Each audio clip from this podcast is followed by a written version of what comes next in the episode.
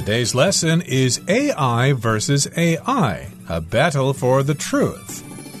Hi, everybody, I'm Roger. Hello, I'm Kiki. And today we're going to be talking about AI, which you all have probably heard of by now. Many people may lose their jobs because of AI, but also I believe students are using this to help them write papers using a popular program like ChatGPT. Have you ever used this program before, Kiki? Well, I've tried, but I still don't really understand it. Well, like all software programs, of course, it takes a little while to learn. But uh, I guess when you learn it, eventually it will help you write letters and essays and all sorts of things. And of course, lots of university professors are worried that students are relying on this too much to write their theses or their dissertations and things like that. So they've invented this other kind of AI that's going to fight AI and it's going to be able to detect if something was created artificially. That's right. Let's begin with today's article. AI versus AI, a battle for the truth. Artificial intelligence, AI, has taken the world by storm over the last year, with programs like OpenAI's ChatGPT becoming highly popular tools for work and academic purposes. Unfortunately, this has also opened the door to cheating, as students are increasingly using AI to do their assignments for them. 大家好， 首先，第一部分我们来看形容词 academic，它的意思是学术的、学业的、教学的或是学校的意思。例如，Olivia quit her job to focus on her academic research。Olivia 辞了工作，为了能专心在她的学术研究上。又或者说，The university's new academic year will begin in September。大学的新学年会在九月开始。接下来我们看到名词 assignment，意思是作业或是任务。 例如，Sylvia will fail the course if she doesn't finish her assignment by tomorrow。Sylvia 如果明天还不完成作业的话，就会被当掉。或是，The journalist's assignment is to cover the war。该记者这次的任务是报道那场战争。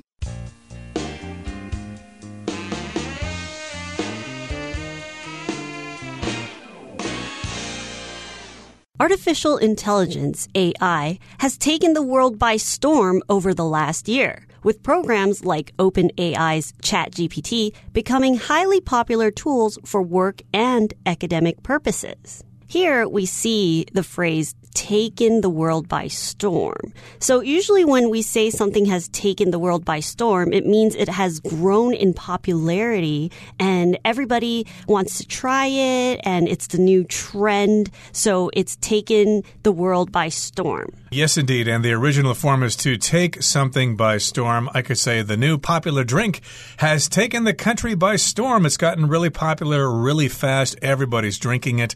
And yes, AI has become popular very quickly all over the world. It has taken the world by storm with programs like OpenAI's ChatGPT becoming highly popular tools for work and academic purposes. So, in the introduction, I did mention this program, ChatGPT, which a lot of students are using to help them with their studies. And if you're in school or in the university, we do use the word academic a lot of times when we describe our career there in the university, academic purposes. What is your academic record, for example? How many classes did you take? What kind of grades did you get? And of course, that comes from the word academy academy, or it's related to the word academy, which usually refers to some kind of educational institution. Unfortunately, this has also opened the door to cheating as students are increasingly using AI to do their assignments for them. Okay, so not only is ChatGPT helping people at work, students are using them at school now, but it's also encouraging some students to cheat. So opening the door to something means giving someone the opportunity to do something. And so right now with this program, ChatGPT can do a lot of things, including, like you mentioned, it can help people write their essays and write their thesis. And here we can see students are using it, using the AI to do their assignments for them. So what's an assignment? An assignment is a task that is given to you by your teacher, or you can be given an assignment at work as well. So this is something that you should be completing on your own with your own mind and your own thoughts. But now a lot of students are using programs like ChatGPT to help them with their assignments. Right, and such assignments would include things like writing essays or a term paper or a thesis or a dissertation if you want to get your PhD. And again, we have this term to open the door to something, which means to give somebody an opportunity that you didn't have before. I could say, for example, open the door to the world of art and visit your local museum. So, indeed, if you go to a museum, you will be exposed to the world of art that way. Maybe you don't go to museums often enough, and it probably would be a very rewarding experience if you did so.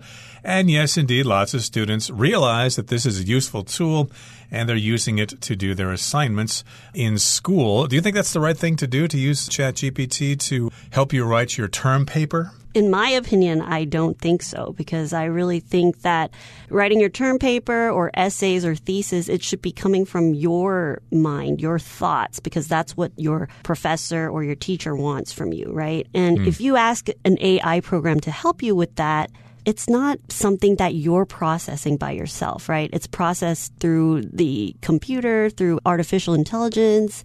It's not really original. Mm, indeed. And of course, we'll continue discussing this when we get to our discussion starter later in today's lesson. But that brings us to the end of the first part of our lesson today. Let's move on now to the second part. We'll listen first. In hopes of preventing such dishonesty, OpenAI launched their own AI detection tool earlier this year to determine whether content was generated by a human or AI.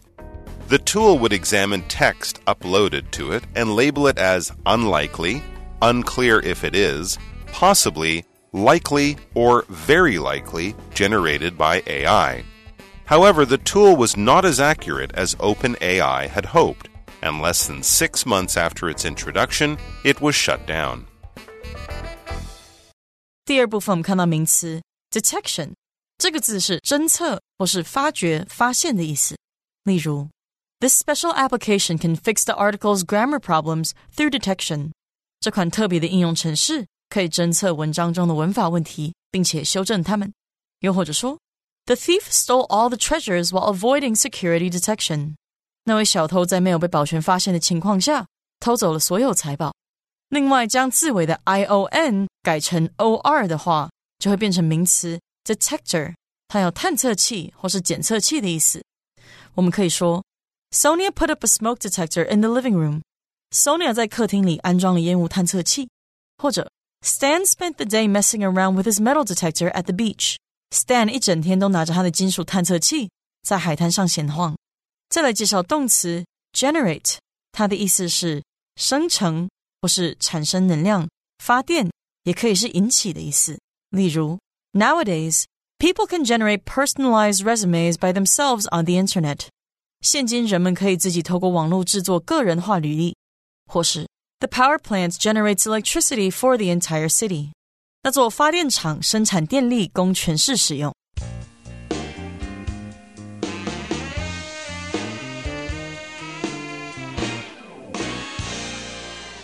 All right, it's time for us to discuss the second part of today's lesson. It begins by saying, in hopes of preventing such dishonesty, OpenAI launched their own AI detection tool earlier this year to determine whether content was generated by a human or AI. So this company, OpenAI, knows that its program ChatGPT is controversial.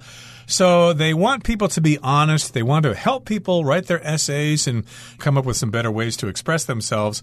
But they also realize that this is controversial, that it's causing problems. So, in hopes of preventing such dishonesty, they have launched their own AI detection tool. So here we begin with the phrase in hopes of.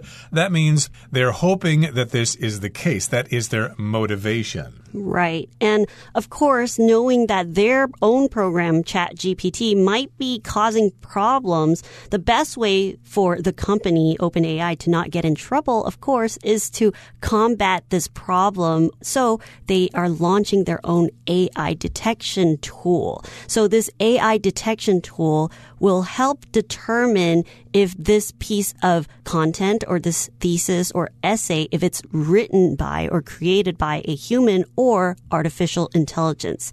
So detection here, it is the action or process to uncover the truth about something or information that is unknown.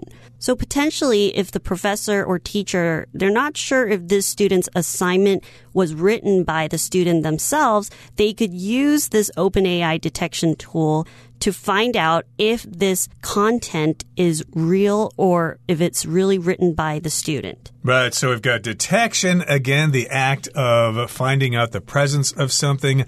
I could say, for example, early detection could treat many forms of cancer. Of course, if you can detect them early on, then hopefully you can be treated and you won't get really sick afterwards. And of course, detection is a noun. A person, another noun form, a person who investigates a crime would be a detective. And so in this particular case, I guess they're serving as their own detective, and they want to determine whether content was generated by a human, a person, or AI. So here we've got the word content. That just means what is inside of something. Don't uh, confuse this with the word content. That is a feeling of being happy and peaceful and satisfied. But content is a noun, and that just refers to something contained inside of something.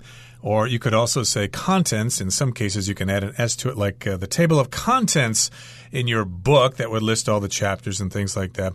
Or you could say, Oh, I don't understand the content of your speech. Could you explain it more clearly for us? Right. So content could be either physical or it could be also information. So sometimes when we see videos on YouTube, that's video content. But we can also talk about the contents of your bag, right? Mm, yeah, what's in my bag right now? I don't really remember. It's pretty messy in there. But in any case, yes, we're talking about whether content is created or generated by a human or AI. So here we've got generated, which means to cause something to happen. We're always looking for new ways to generate electricity, for example, because we seem to be having problems with that. Uh, petroleum may be polluting the environment, so we're looking for new ways to get some energy to generate electric power. And the tool would examine text uploaded to it and label it as unlikely, unclear if it is, possibly, likely, or very likely generated by AI. So you use this tool and then you upload content, you upload an essay or something like that. And then this particular tool will determine, it will find out whether it fits these different criteria. Unlikely, unclear. If it is, possibly likely or very likely. And of course, you got to be careful if it's very likely because then it seems to be almost 100% to be artificially created. However, the tool was not as accurate as OpenAI had hoped. And less than six months after its introduction, it was shut down. So they created this AI detection tool because they also want to protect their own reputation. They don't want students to be using ChatGPT to cheat all the time or to hand in their assignments for them. So they released this AI detection tool and it just wasn't as accurate. The tool did not work as well as they thought it would. So, for example, it could be maybe you wrote your own essay and they used this detection program and it actually said it was very likely generated by AI, but actually I wrote it myself. So the accuracy or how sure the program was whether or not it was written by AI, it wasn't good enough. So they shut down the tool after six months. To shut something down is to stop something or to turn something off or to close something. And in this case, when you launch a tool, you're allowing users all over the world to have access to it. And when they found that this AI detection is not working accurately, they have to shut it down so people can stop using it. Yeah, for example, because of the food poisoning, the restaurant was shut down. It was closed by the government because they were serving food that was making people sick. And again, this program just wasn't working very well. They probably tested it and the results were not accurate. So they decided to shut it down, to turn it off. And now we don't have that program, but I'm sure they're working on it and it may be released in a newer version shortly. Okay, let's move on now to the third and final paragraph for today. We'll listen first. Other AI detectors like GPTZero and those from companies like Turnitin and CopyLeaks have also been created, but just how reliable they are is open to debate. Therefore, while some schools and universities have already banned ChatGPT from school devices and networks, it remains to be seen whether any AI detectors will ever provide a foolproof way of distinguishing AI generated content from the real thing. 第三部分，我们来看到形容词 foolproof，它有计划、机械等操作简便的、万无一失的或是防呆的意思。例如，The camera's foolproof system is suitable for those who are new to photography。这台相机容易操作的系统适合那些刚接触摄影的人。或者，Since being robbed three years ago, the art museum has installed a new foolproof security system。自从三年前遭到抢劫后， 那间美术馆装设了一款万无一失的全新保全系统。最后来介绍 distinguish 这个动词，它是区分或是辨别的意思。例如，Pam has trouble distinguishing between green and blue。Pam 对区分绿色和蓝色有困难。又或者说，I can't distinguish the first image from the second one。我无法分辨第一张和第二张图片的不同。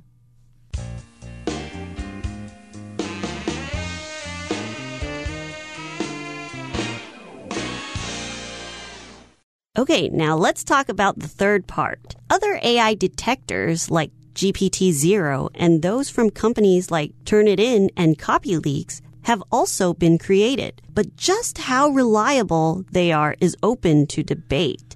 So there are other companies like Turnitin and CopyLeaks they also made their own versions of AI detectors. So there are other programs like GPTZero that are different from ChatGPT's AI detection. And they are other options that people can use to try this AI detection to determine whether or not something was created by human or AI. But their reliability is still open to debate. So when something is open to debate, it means that people are not too sure about a certain situation or a certain fact. So it's not a definite yes or no if this program is very reliable or not reliable. And usually when something is open to debate, it means that different people have different opinions about a certain subject. Right. So, for example, everybody agrees that poverty is a problem. But what the government should do about it is open to debate. Lots of people have different ideas for tackling this problem. And indeed, we just don't know how reliable these programs are. How reliable they are is open to debate. You could also say, is debatable. People can discuss this, and uh, many people have different opinions. There's no definitive answer. Therefore, while some schools and universities have already banned ChatGPT from school devices and networks, it remains to be seen whether any AI detectors will ever provide a foolproof way of distinguishing AI generated content from the real thing. Well, that's a very long sentence there, but basically we're saying some schools and universities have already banned ChatGPT from school devices. Even though that's true, we still have to wait and see what's going to happen. Now, if something's banned, it's restricted, usually by some kind of government or some kind of school body. For example, sometimes countries don't like what authors are saying, so books get banned. They're forbidden. People cannot read them. They are banned. And a device, of course, usually is some kind of sophisticated electronic machine that you use, like your smartphone, your laptop computer, or your tablet. It remains to be seen whether any AI detectors will ever provide a foolproof way of distinguishing AI generated content from the real thing. So when something remains to be seen, it means that we're still trying to observe if what the outcome of something will be. So in this case, we're still trying to see if these AI detectors, how they're going to actually help with the chat GPT cheating problem or plagiarism and things like that. So when something remains to be seen, we're still observing and we're still trying to determine our opinion about a certain situation. Right. And also in this sentence, we've got the word foolproof, which means it can't go wrong. It's going to work securely. We don't need to worry about that.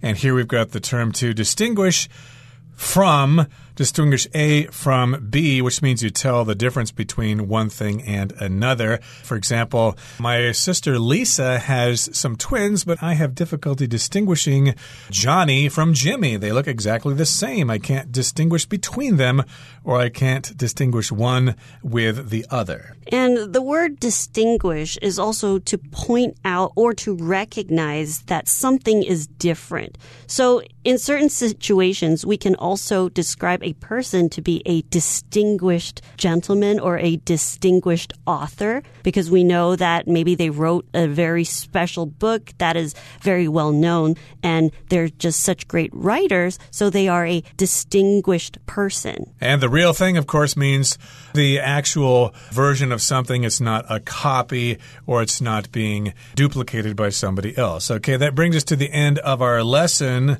Let's listen to our very distinguished Chinese teacher, Hanny.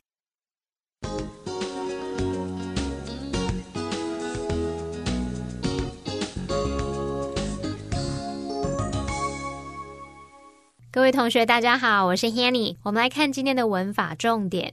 课文第二部分的一开始提到，希望能防止这种不诚实的行为，也就是作弊的行为。OpenAI 在今年早些时候推出了他们自己 AI 侦测工具，来判断内容是由人类还是 AI 所产生。那文中是用 in hopes of。preventing 什么什么来表达希望能防止什么什么，in hopes 或者是用 in the hope。或是 in hope 后面可以接 of 加名词或动名词去表达期待、希望能怎么样，抱持怀着什么样的希望。那这个用法除了像课文一样把它摆在句首，其实也可以接在主要子句之后。例如，They moved to the countryside。In hopes of living a quiet life，他们搬到乡下，希望能够过着宁静的生活。那另外，in hopes 或是 in the hope 或是 in hope 后面也可以接 that 子句。举例来说。We waited for a while in the hope that the rain would stop. 我们等了一会儿，希望雨会停下来。好，那么课文第三部分最后一句提到，AI 侦测器是否能提供一个万无一失的方法来区分 AI 生成的内容和真实内容，目前仍是未知数。文中是用。It remains to be seen whether 点点点来表达是否怎么样，仍是未知数。那 remain to be seen 是用来描述某件事还不确定，还说不准，仍然是未知数，也就是目前状况仍不清楚，有待观察的语义。那我们来介绍几个常用的相关句型。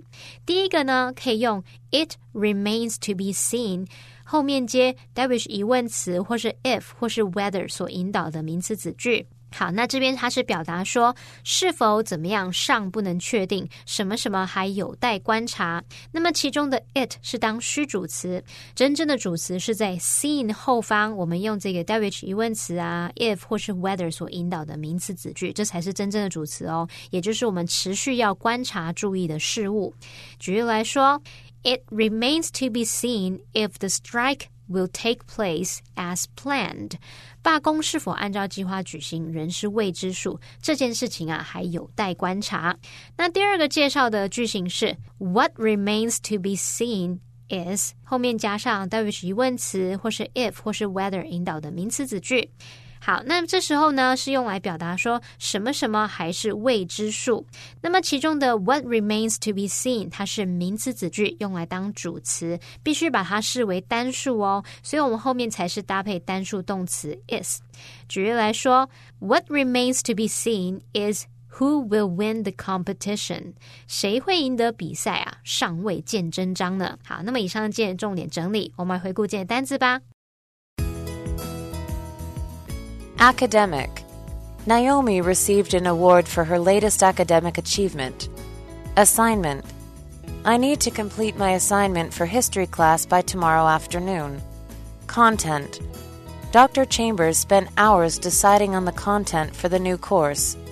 Generate. The wind farm can generate enough electricity to power an entire town. Ban. To promote public health, the city has banned smoking in all indoor areas. Device. The students were told to keep all their electronic devices turned off during the exam. Distinguish. The museum's art expert is able to distinguish a true Picasso painting from a careful fake.